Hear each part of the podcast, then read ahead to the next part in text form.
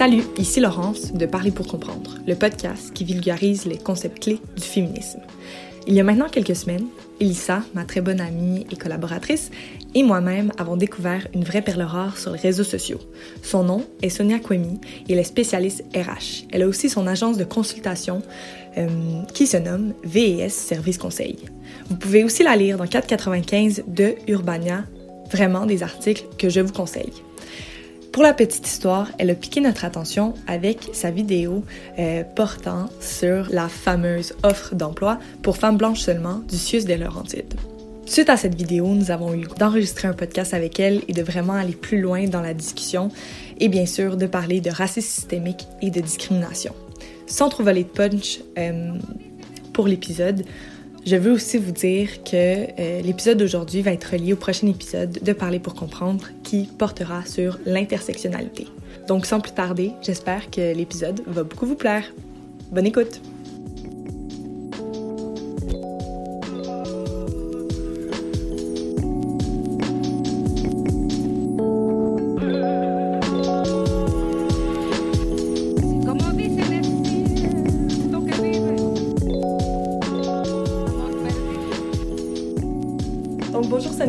Bonjour Ilsa. Un gros merci d'être euh, ici avec moi aujourd'hui.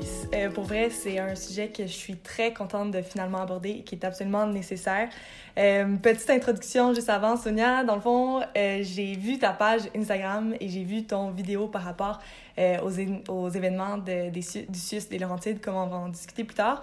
Euh, puis vraiment, je l'ai trouvé super pertinent parce que tu réussissais à expliquer des événements un peu chocs de la société, que tout le monde, euh, des événements de racisme que tout le monde reconnaît, et par la suite l'utiliser pour expliquer euh, tout ce qui est plus difficile à comprendre et difficile à voir. Donc, j'ai trouvé ça super pertinent.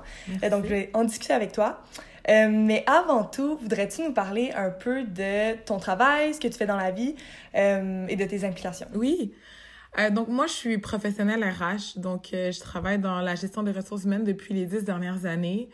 Euh, donc c'est mon, mon travail à temps plein. Et puis dans la dernière année, j'ai décidé de d'essayer de rejoindre une clientèle un petit peu différente pour pour pour faire comprendre un petit peu à tout le monde ou pour rendre accessible c'est quoi la gestion des ressources humaines et surtout comment euh, elle a un impact dans notre vie de tous les jours, puis d'aider justement ma façon des personnes à, à cheminer dans leur parcours personnel, professionnel, euh, puis d'aider surtout des entrepreneurs à, avoir des ressources qui sont accessibles mais qui sont pas toujours faciles parce que euh, faut savoir que 80 des, des organisations au Québec n'ont pas de professionnels en gestion des ressources humaines. Puis c'est vraiment ces organisations-là qui m'intéressent. On voit dans, dans les médias, puis de façon générale, on voit euh, les grandes entreprises qui ont des, des équipes qui ont les moyens, mais moi, à ma façon, je veux aider euh, les petites entreprises qui font de notre société ce qu'elle est aujourd'hui. Sans, sans les PME, mm-hmm. le Québec serait pas ce qu'il est aujourd'hui. Donc, à travers ma page Instagram, ma page Facebook, euh, les consultations que, que j'offre justement à la clientèle, puis les posts où j'essaie d'être le plus engagée et où je suis le plus le plus vrai. C'est là justement que vous avez vu le, la vidéo où je parle de la situation qui s'est passée à l'hôpital de Saint-Eustache au 6 des Laurentides. Euh, j'essaie de faire comprendre une forme de réalité qui, qui n'est pas toujours facile à comprendre quand on regarde ça de de loin ou quand ça fait pas partie de notre réalité. Donc, euh, donc voilà. Puis est-ce que euh, pour toi, le respect de la diversité au sein des entreprises, de la représentation passe directement par les RH? Puis l'une des problématiques, ça serait dans le fond que il n'y a pas assez une grande représentation des RH à travers les entreprises au Québec? C'est une excellente question parce que c'est une discussion que j'ai avec mes confrères et consorts en gestion des ressources humaines. C'est une, discussion que j'ai eue avec la présidente de notre ordre professionnel parce que même à notre niveau, à nous, je trouve qu'il y a des choses qui, qui doivent bouger plus rapidement. Je trouve qu'il doit y avoir une plus belle représentativité. Puis ça, ça passe, ça passe, oui, par l'intégration de, professionnels RH dans notre ordre professionnel, mais ça passe aussi par l'accessibilité, justement, de gens à se dire, ben si je suis une personne racisée, je suis une personne d'une communauté... Euh, différente, ben oui, je peux aller étudier en gestion des ressources humaines, puis oui, je vais pouvoir avoir une belle carrière. Parce que c'est sûr que pour euh, des personnes, euh, principalement des, des minorités visibles, n'auront pas nécessairement le le, le, le, goût, on rend pas le, réflexe de se dire qu'ils peuvent avoir justement une carrière en gestion des ressources humaines. Donc, on a beaucoup de travail à faire à ce niveau-là. Euh, mais je pense que la représentativité des différentes communautés culturelles dans les organisations ne peut pas uniquement reposer sur les professionnels RH mm. parce que ben, on n'est pas présent dans 80% des organisations. Donc euh, il faut éduquer nos entrepreneurs. Moi je crois beaucoup en l'éducation de nos entrepreneurs qui sont comme je l'ai dit vraiment des piliers là, pour notre notre société. Puis quand on parle d'entrepreneurs euh, oui, on voit des grands entrepreneurs, mais tu sais, la personne qui a son, son petit resto, la personne qui a son casse-croûte, la personne qui a son entreprise de confection de savon, ben elle, si elle a un, deux, trois personnes, ben elle est aussi capable de faire une différence. Euh, donc, euh, donc oui, on est définitivement des alliés, puis on doit, on doit l'être. Euh, mais comme n'importe quelle profession, ça peut pas juste reposer sur, sur nous. Puis on fait des erreurs, comme, comme n'importe qui d'autre. Et est-ce que vous pouvez expliquer un peu plus en détail ce qui s'est passé au 6 des Laurentides? Oui. Donc, euh, ce, qui, ce, qui, est ressorti, en fait, euh, dans les deux dernières semaines, parce que c'est une situation qui s'est passée au, à l'automne à l'automne dernier, au mois de novembre dernier, euh, le site des, des, Laurentides a fait 10 affichages de postes où on recrutait des personnes blanches uniquement. Donc, quand on dit recruter des personnes blanches, c'est-à-dire que dans l'affichage de poste, c'était mentionné qu'on voulait uniquement des personnes blanches pour des postes de préposés aux bénéficiaires. Donc, euh, puis dans le processus d'affichage de, poste, pour ceux qui sont peut-être un petit peu moins familiers, généralement dans les moyennes et grandes organisations, le gestionnaire fait sa demande au niveau euh, de, de, son équipe là, par rapport au, poste qu'il a besoin, puis il fait approuver ces, ces postes-là par des professionnels en RH, donc euh, son, son partenaire qui lui a attitré, puis parfois ça va jusqu'à la direction la direction générale. Dans le cas du 6 de Laurentides, ce qui s'est passé, c'est que ben il y a eu des demandes justement parce qu'il y a une un, on parle d'une personne, on parle d'un homme qui ne, on, ne connaît pas son, son, ses origines, qui était dans une, qui, a des grandes pertes cognitives. Donc, euh, il était dans un état de démence euh, et il proférait des injures sur euh, du personnel qui n'était pas blanc. Donc, on ne sait pas si c'était uniquement envers des Noirs ou c'était des personnes qui, des autochtones ou autres. L'histoire ne le dit pas jusqu'à présent. Et donc, le, le CIUS qu'ils ont fait pour accommoder euh, le patient, ils ont procédé à 10 affichages de, de postes là, dans une période de, de 18 jours où on recrutait justement des, des, des, des préposés aux bénéficiaires de personnes blanches. Et dans les dernières semaines, ce qui est ressorti justement, c'est ces affichages-là. Euh, où euh, la présidente directrice générale du CIUS, elle est sortie, puis elle était outrée, elle n'était pas du tout au courant. Le, le directeur des ressources humaines euh, du CIUS aussi mentionnait qu'il il tombait en bas de sa chaise d'avoir eu toutes ces nouvelles-là.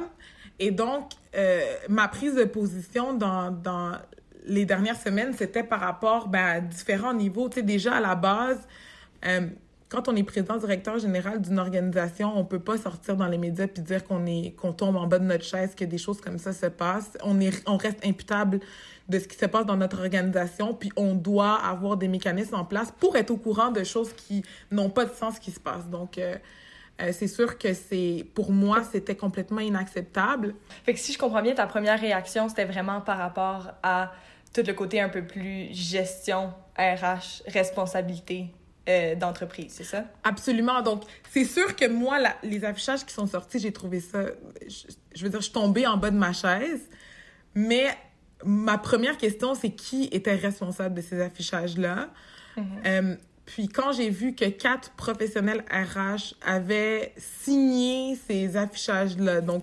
bulletproof, quelqu'un qui qui connaît la loi ou qui doit connaître la loi, qui doit avoir cette sensibilité-là, qui doit avoir ce regard critique puis dire attendez là. Euh, oui, euh, on a on, vit une situation où on a un, un patient qui est en qu'il y a des pertes cognitives où on doit s'assurer de lui offrir les soins, mais de faire ces 10 affichages-là qui sont discriminatoires, c'est illégal. Je veux dire, à la base, euh, il faut qu'on se ramène à, mm-hmm. à ça, c'est illégal. Que quatre personnes en gestion des ressources humaines signent et disent que c'est correct, pour moi, c'est super inquiétant. C'est inquiétant, puis ça dénote d'une problématique qui est beaucoup plus profonde. Là, on n'en est plus juste à ces affichages-là, c'est-à-dire à, l'interne, quand il y aura d'autres problématiques euh, qui vont qui vont être générés euh, entre guillemets par euh, la, la, gestion de la diversité culturelle ou qui pour, par des personnes par des personnes racisées si ça doit passer par des solutions qui sont illégales par des mécanismes qui sont discriminatoires on a un très gros problème en tant que société euh, puis ça ça s'est fait dans un mm -hmm. dans un organisme public là on parle d'un hôpital euh, c'est encore plus ouais. inquiétant qu'on ne se soit pas qu'on soit arrivé dans une situation où on se dit ben écoute c'est pas plus grave que ça, on va l'afficher dix fois, puis anyways, on va pouvoir se justifier, puis ça, puis que c'est correct et que c'est légitime. Pour moi, on en arrive à un point dans notre société où il faut sonner des clochettes d'alarme encore plus grandes, où il faut se questionner et se re-questionner sur la façon dont on fonctionne, sur la façon dont nos institutions sont constituées, sur la façon dont on trouve des solutions à nos problèmes parce qu'on trouve des très mauvaises solutions pour des, des problèmes qui sont, qui sont tangibles puis qui vont continuer d'arriver. Donc... Euh... c'est un peu la priorisation des problèmes aussi, parce que quand, quand on y pense, ils ont, ils ont été devant un choix de trouver une personne adaptée directement pour cette personne-là avec euh, déficience euh, et difficultés. Il y avait ce choix entre trouver une personne parfaite pour cette personne-là ou décider de relever le défi et se dire c'est absolument inacceptable de faire une telle chose et on n'a pas le choix de trouver une autre solution au problème.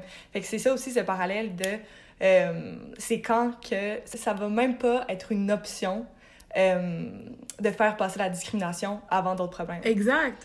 Donc donc ce qu'on en comprend comme comme raisonnement puis comme logique, c'est de se dire ben la discrimination ça fait partie d'une option. Puis c'est ça que je dénonce, c'est mm -hmm. que la discrimination de certains groupes ne devrait jamais faire partie de notre solution et c'est le cas là-bas.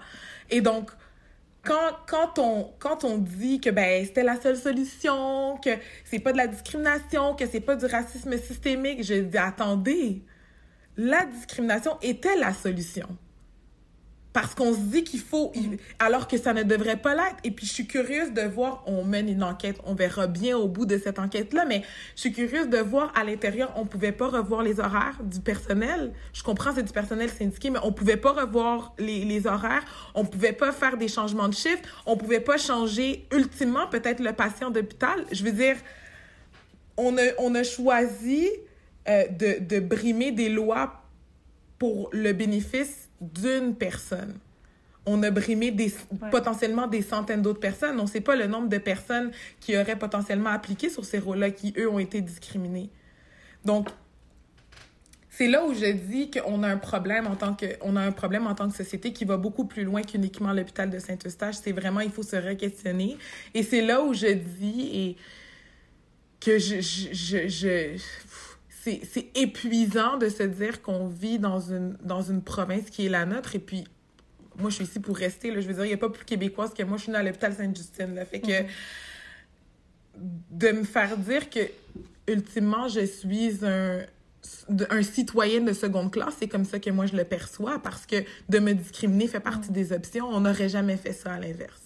Ou je pose la question, est-ce qu'on l'aurait fait à l'inverse? Est-ce que s'il y avait un patient euh, d'une communauté culturelle différente qui dit moi je je tannée je veux pas me faire soigner par un par un blanc. Est-ce qu'on aurait dit euh, PAB de minorité culturelle uniquement?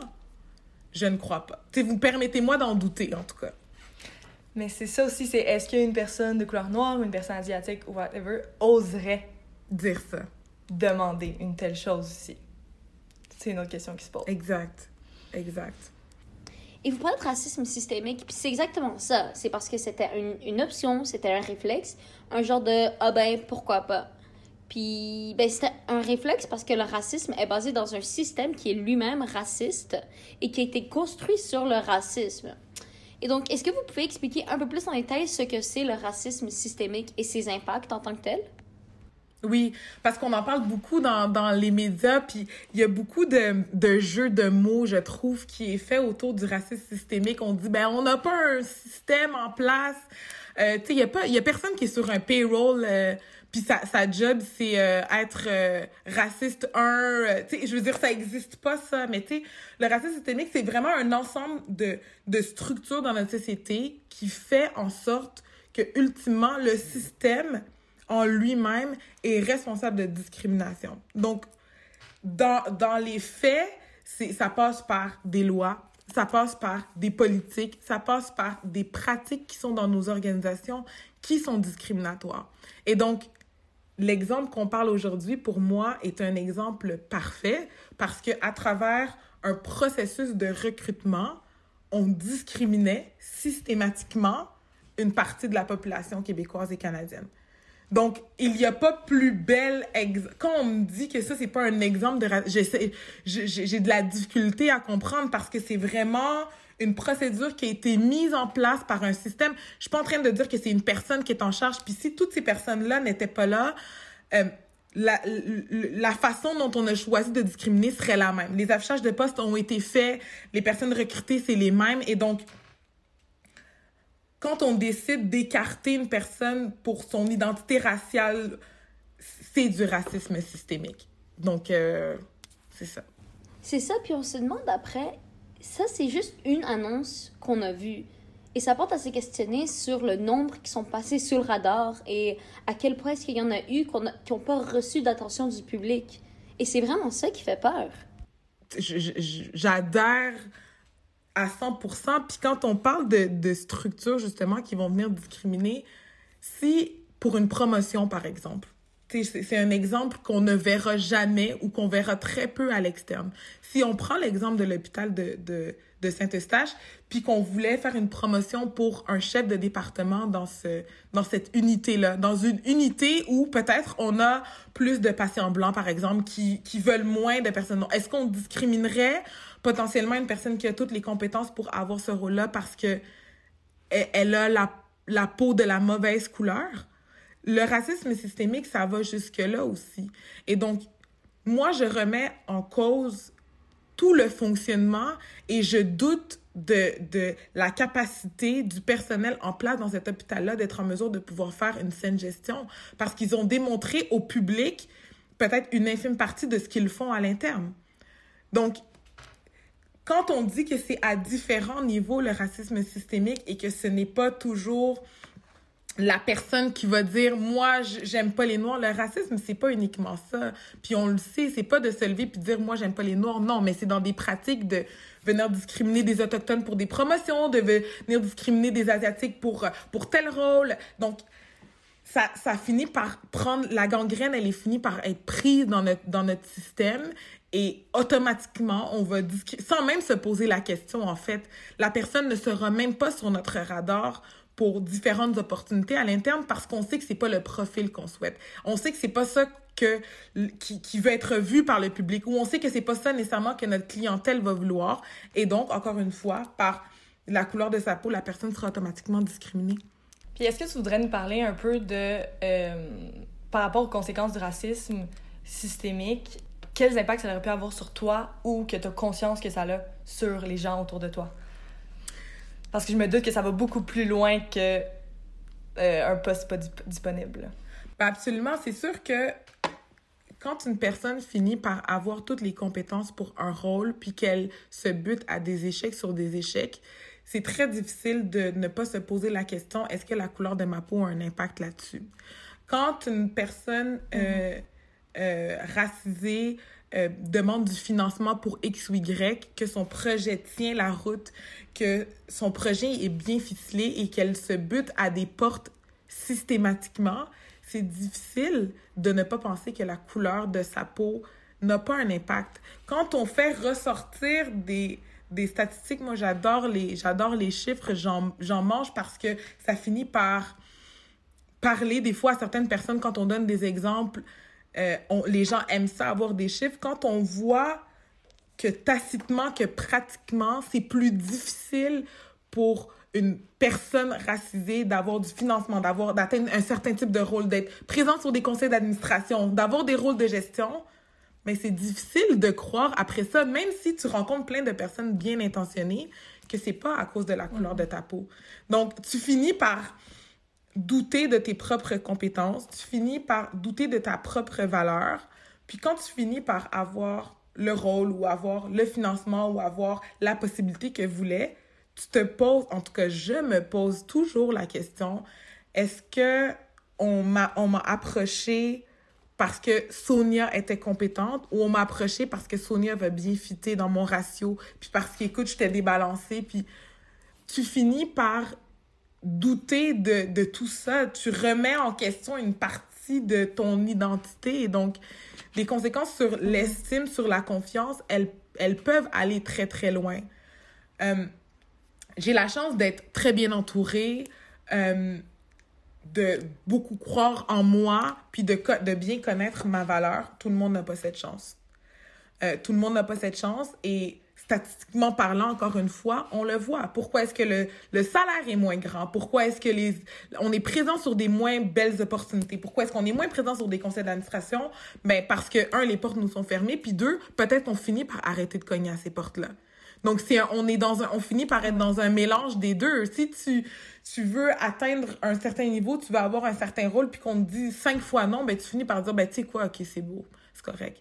Je vais continuer à faire ma petite affaire, puis finalement, on passe à côté de, de belles choses parce que, ben, on, on, s'est résilié à, justement, à notre petit sort, entre guillemets. Puis justement, c'est ça. Euh, après les événements qu'il y a eu cet été avec George Floyd, il y a eu beaucoup de compagnies qui ont eu, entre guillemets, une prise de conscience sur le racisme au Québec, euh, au Canada et partout au monde. Mais on va se le dire, c'était beaucoup de la facette, euh, une performance même. Puis cette prise de conscience, c'était beaucoup du PR puis de l'apparence. Et je me demande, toi, ce que tu en penses. Est-ce que tu penses qu'il y a une réelle prise de conscience chez les, chez les Québécois? Est-ce que tu penses qu'il y a eu euh, vraiment un certain changement? Comment est-ce que tu perçois ça? Là-dessus.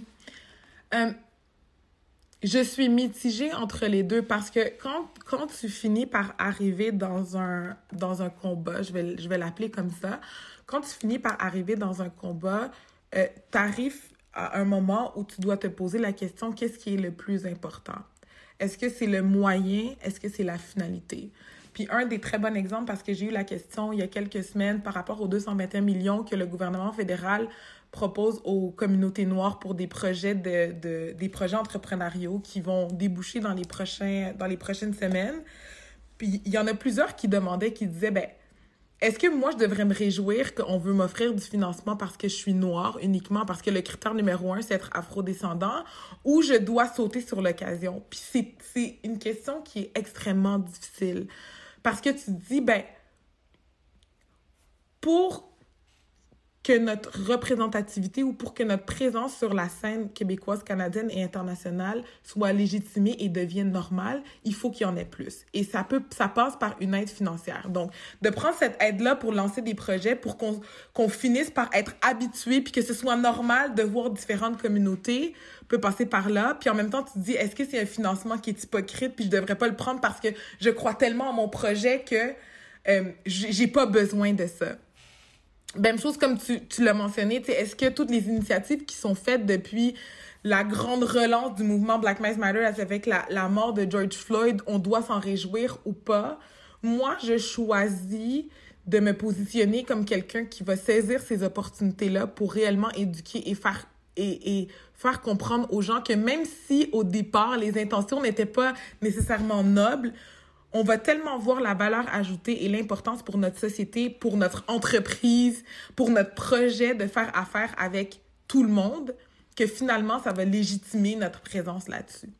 Mais j'ai pas la bonne réponse, puis je pense que c'est à chaque personne de se positionner, puis de, réellement se poser la question s'il est à l'aise ou pas euh, d'être utilisé ou d'utiliser les systèmes qui sont mis en place pour mettre de l'avant sa cause, je, je sais pas. C'est vraiment, vraiment difficile euh, de, de trancher au couteau. Je trouve que c'est difficile aussi. Juste, on est comme dans une période spéciale de transition avec tout ce qui est quotas et autres. Autant, tu on peut faire le parallèle avec euh, les quotas de nombre de femmes sur les, euh, euh, sur les conseils d'administration, quoi que ce soit. Mais même moi, à mini-échelle, euh, à l'université, on faisait du recrutement. C'est quelque chose que je trouve difficile des fois parce que je veux que personne sente que euh, on te choisit seulement parce que fa mm -hmm. une femme ou juste parce que euh, t'es noire ou asiatique.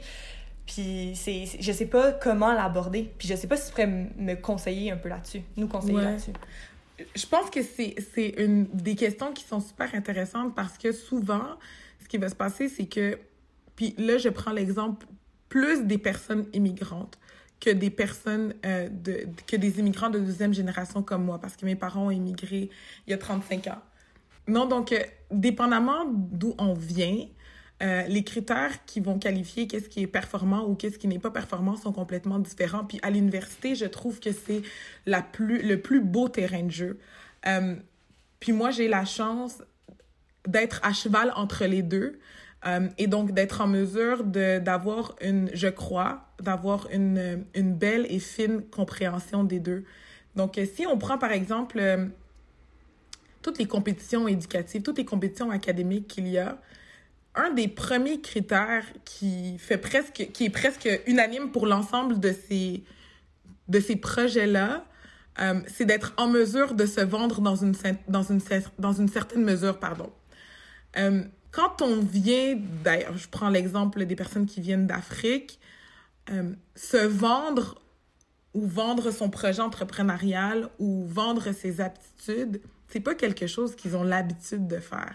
Et donc, automatiquement, euh, même après avoir fait deux ans, trois ans au Québec, même après avoir fait ses études universitaires, c'est extrêmement difficile de se vendre parce que c'est perçu comme de la vantardise. Parce que ce qui est, ce qui est valorisé, c'est les diplômes. Euh, c'est pas tant l'expérience, c'est pas tant qu'est-ce que j'ai eu à faire, mais c'est qu'est-ce que j'ai appris. Et donc, quand on arrive dans une puis je sais pas le contexte de la compétition académique dans lequel vous parlez ou du projet que vous parliez mais si on en arrive où il faut faire une présentation devant un jury puis vendre le projet qu'on a à faire ou vendre le le le, le travail qu'on a fait mais automatiquement plusieurs personnes immigrantes vont partir en défaveur parce qu'ils n'ont pas développé ces habiletés-là, parce qu'ils n'ont pas développé ces capacités-là. Exactement la même chose en entrevue. Quand tu arrives en entrevue pour un mm-hmm. rôle, qu'est-ce que tu dois faire? Tu dois expliquer pourquoi tu es le meilleur candidat. Tu dois vendre ta salade. Tu dois dire qu'est-ce que tu as fait, à quel point c'était amazing, comment tu vas être capable de changer l'organisation. Tandis que pour bien des communautés culturelles, tu vas présenter ton diplôme, tu vas expliquer qu'est-ce que tu es capable de faire, on va te dire quoi faire puis tu vas le faire. C'est tout. Donc, donc ils partent avec des ils partent avec moins 10 pas parce qu'ils sont pas capables de le faire, pas parce qu'ils sont pas compétents pour le faire, parce qu'on mm-hmm. évalue la performance différemment. Et donc, pour, pour en arriver à avoir une saine représentativité ou une représentativité qui ressemble plus à ce à quoi ce qu'on veut, ben, il faut être en mesure de se questionner sur nos critères, puis amener la personne vers ce qu'on a besoin vers ce qu'on a besoin qu'elle aille. Donc, euh, oui, ça prend plus de coaching, oui, ça prend plus d'accompagnement, ça prend... Puis c'est pas en expliquant à quelqu'un que non, c'est correct si tu te vends. J'ai besoin que tu te vendes, c'est ça que je veux. Si, ça fait pas partie de son ADN, ça fonctionnera pas. Ça va prendre du temps. C'est tellement intéressant ce que tu dis parce que euh, j'ai fait une entrevue, ben, un podcast avec Caroline Cody euh, de la gouvernance au féminin et c'est exactement ce qu'elle me disait par rapport à euh, la différence entre les hommes et les femmes, que les hommes allaient être euh, toute leur vie, ils allaient être poussés à se vanter. À se... Tu sais, c'est des échelles différentes, mais c'est toujours un peu le même concept comparé aux femmes, qu'on va pas les pousser à, même si tu l'as jamais fait, tu es capable de le faire, vas-y. Euh, c'est vraiment intéressant parce que c'est ça va être souvent les mêmes perceptions, les mêmes difficultés de soi-même. Euh, quand on est dans une situation euh, d'inconnu ou de nouveauté où on est la minorité. Exact. Et puis, le, réflexe, dans, bien des cas, c'est de se dire, ouais, mais moi, j'ai vraiment, tu sais, parmi mes critères, j'ai vraiment besoin que la personne soit capable de se vendre. Mais ton, ton critère, même si tu n'es pas une personne qui est raciste, puis ton but, c'est pas du tout de faire de la discrimination, mm-hmm. automatiquement, ton critère va discriminer une partie de la population. Puis c'est ça, et c'est très difficile, hein? Euh, c'est c'est très difficile à, à, à comprendre. C'est très difficile. En fait, à comprendre, c'est c'est pas difficile que ça. C'est très difficile à accepter. Puis c'est très difficile de vouloir s'adapter. Parce que ce que ça te force à faire, c'est revoir absolument toute la façon dont tu fonctionnes. Puis ce qu'on dit, c'est mm-hmm. pas un processus de recrutement pour euh, des personnes racisées puis un autre pour les personnes blanches, c'est pas ça. Mais c'est d'adapter euh, la façon dont on fonctionne pour être en mesure de d'inclure les personnes qui sont dans un système actuel plus discriminé. Donc, euh, mais ça, c'est un, c'est un combat de, de tous les jours, puis c'est, c'est la possibilité d'avoir la vitrine puis d'en parler au plus grand nombre d'entreprises, au plus grand nombre de gestionnaires possible. Pour moi, ça, c'est, c'est ça fait partie de ma mission. C'est une mission sociale presque d'expliquer ça parce que euh, quand tu arrives dans une organisation, quand tu parles aux, décideurs, la première chose qu'ils disent, c'est Attends, Sonia, là, je ne suis pas raciste. Personne dit ça. sais, moi, je, je sais que t'es pas je, je, je suis pas en train de dire que tu es raciste. Mais tes procédures, tes systèmes, tes politiques discriminent automatiquement une partie de la population. Et donc, tu fais partie d'un système qui systématiquement va finir par discriminer un type de groupe.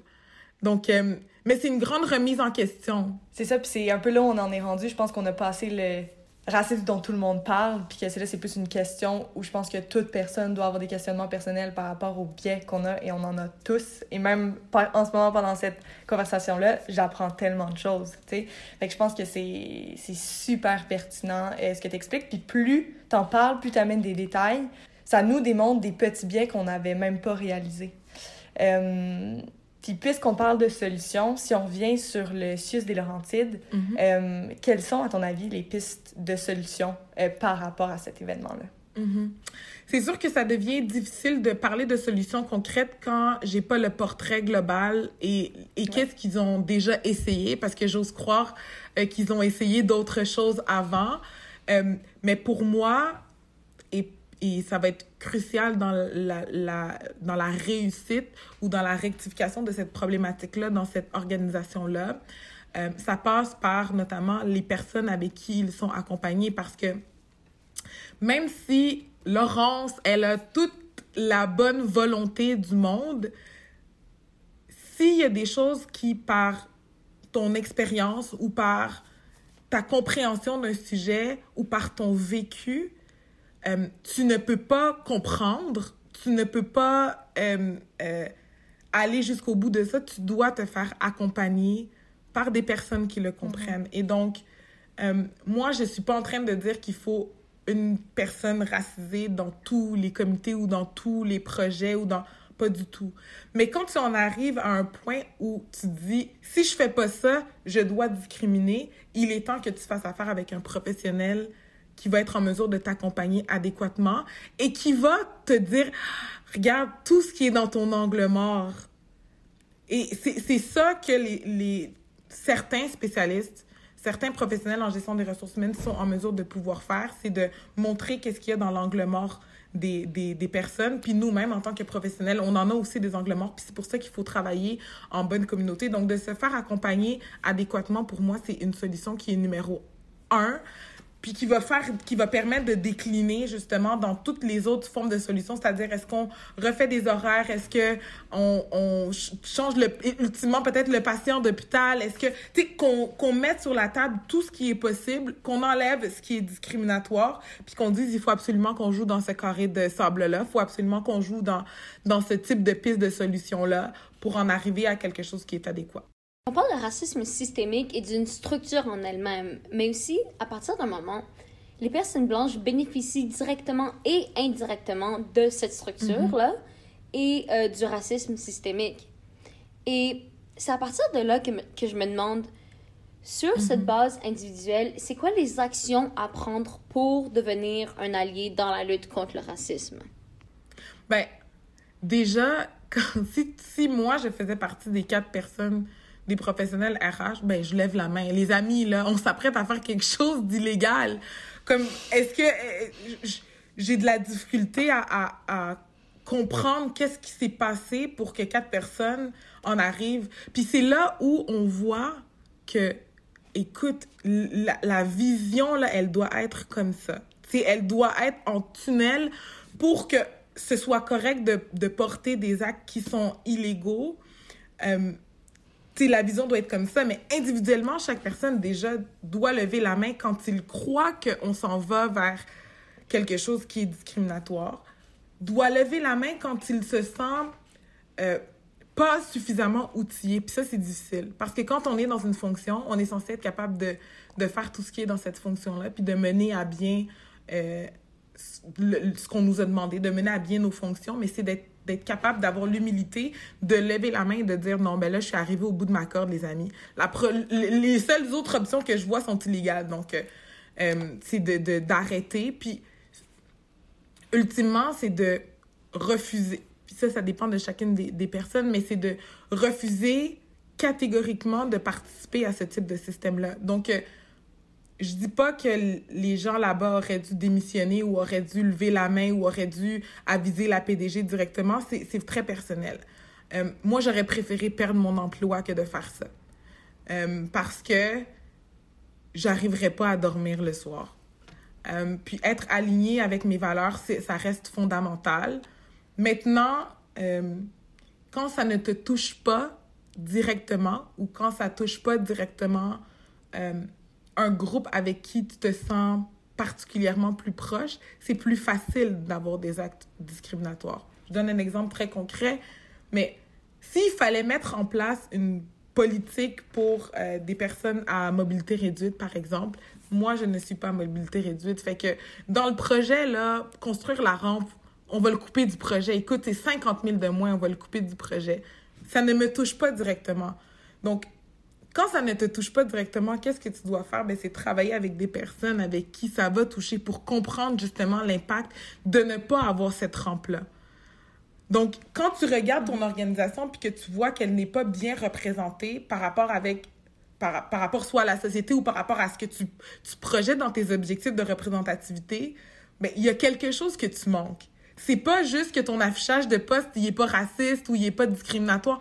Il y a quelque chose dans ton processus d'entrevue. Il y a quelque chose dans les valeurs dans les valeurs intrinsèques de ton organisation. Il y a quelque chose dans le dans les professionnels en gestion des ressources humaines, dans les gestionnaires qui recrutent qui fait en sorte que les gens ne se sentent soit pas à l'aise d'appliquer ou pas à l'aise de venir travailler dans ton organisation. Il faut se re-questionner constamment si on en arrive à avoir une situation qui discrimine les gens. Et c'est ce que c'est ce qui est difficile à faire et c'est ce que les gens n'ont pas nécessairement envie de faire, de se réquestionner sur les choses qu'ils font. Parce que tout ce qu'on fait, c'est toujours bon, c'est tout, c'est toujours bon, c'est toujours bien, je suis bien intentionnée, puis je, je le sais que je suis pas raciste. Je, je le sais que je les aime, les personnes à mobilité réduite. Je le sais que...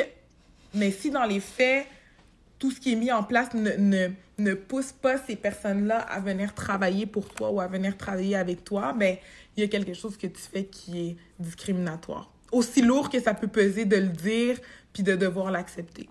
Ouais, puis je pense qu'à un, certain point, il faut arrêter de vivre un peu dans le déni si on veut, parce que c'est la facilité en même temps, se dire ah mais moi je suis correct, puis tu sais la difficulté de se re-questionner, se dire ok non, j'ai des modifications, à... je dois réaliser quelque chose, mais en mm-hmm. même temps c'est tellement plus facile que de vivre les conséquences de ce déni social là de l'autre côté là. Exact. Fait que je pense on approche euh, de la fin du podcast. Est-ce que tu voudrais nous donner euh, quelques recommandations ou une recommandation de livre, podcast, euh, documentaire que tu trouves vraiment pertinent puis qui permettrait à n'importe qui de comprendre un peu plus les impacts du racisme ou de sortir un peu de ce déni social dont on discute? Mm-hmm. Mon Dieu, il y en a beaucoup, puis qui sont ressortis beaucoup dans les, dans les derniers mois. C'est sûr que moi, j'apprécie particulièrement, c'est comme du bonbon à mes oreilles, le podcast Work or Whatever. Euh, parce que mm-hmm. elles arrivent à réellement déconstruire et surtout à vulgariser. Donc c'est vraiment euh, ça se digère bien pour une personne qui n'a pas du tout les connaissances, qui n'a pas qui comprend même pas nécessairement un concept, puis elles font affaire avec des panélistes accessibles. Puis moi, pour moi, ça, c'est quelque chose qui est très important. Donc, euh, c'est sûr que avoir des personnalités dans des, dans des podcasts ou euh, lire des livres de personnalités, c'est super intéressant, mais d'avoir le vécu de personnes comme vous et moi, là, qui marchent dans la rue, euh, qui travaillent, qui font leur train-train mm-hmm. quotidien, ça, ça ramène à un niveau réaliste et accessible de comprendre c'est quoi certains concepts. Donc, c'est sûr que euh, moi, j'apprécie beaucoup, beaucoup, beaucoup ce podcast-là qui, ça fait, ils ont fêté leur première année euh, tout dernièrement. Euh, donc, oui, moi, je le conseillerais à tous. Et finalement, on aime finir le podcast en posant cette question. Qu'est-ce que tu souhaites pour la société lors de la prochaine année? c'est une super belle question. Moi, je souhaite continuer la prise de conscience. je souhaite, à travers toutes ces débat-là, euh, beaucoup de douceur euh, envers les gens parce qu'on est très, très dur euh, envers nous-mêmes et envers les autres. et d'en arriver à être capable de déconstruire suffisamment notre pensée, déconstruire suffisamment notre point de vue pour qu'il soit accessible aux autres. Parce que on... Et puis c'est correct s'ils décident d'aller vers cette, ce mode de fonctionnement-là, mais il y a certaines personnes qui refusent d'expliquer parce que c'est le travail des autres de comprendre moi, je dirais à tous et à tous qui veulent comprendre, de, qui veulent faire un réel changement, de prendre le temps d'expliquer et que cette explication va tomber dans l'oreille d'une personne qui a envie d'écouter, de comprendre réellement. Euh, et donc, même si ça aide, ça contribue à, à, changer la façon de penser pour une personne, euh, cette personne-là peut faire des petits. Puis euh, c'est comme ça qu'on va finir au bout de potentiellement plusieurs années, euh, voire quelques décennies, d'en arriver à un réel changement. Mais vraiment beaucoup de, douceur, d'explication et de continuer de faire ressortir des situations qui sont problématiques. C'est avec ça qu'on va être capable d'avancer tranquillement. Un énorme merci pour ces beaux mots. pour vrai, tu as été une superbe découverte pour moi, un beau coup de cœur. Et puis j'espère qu'on va se recroiser. Donc voilà. Merci beaucoup. Merci beaucoup. Bonne journée. Merci. Bye. Bye.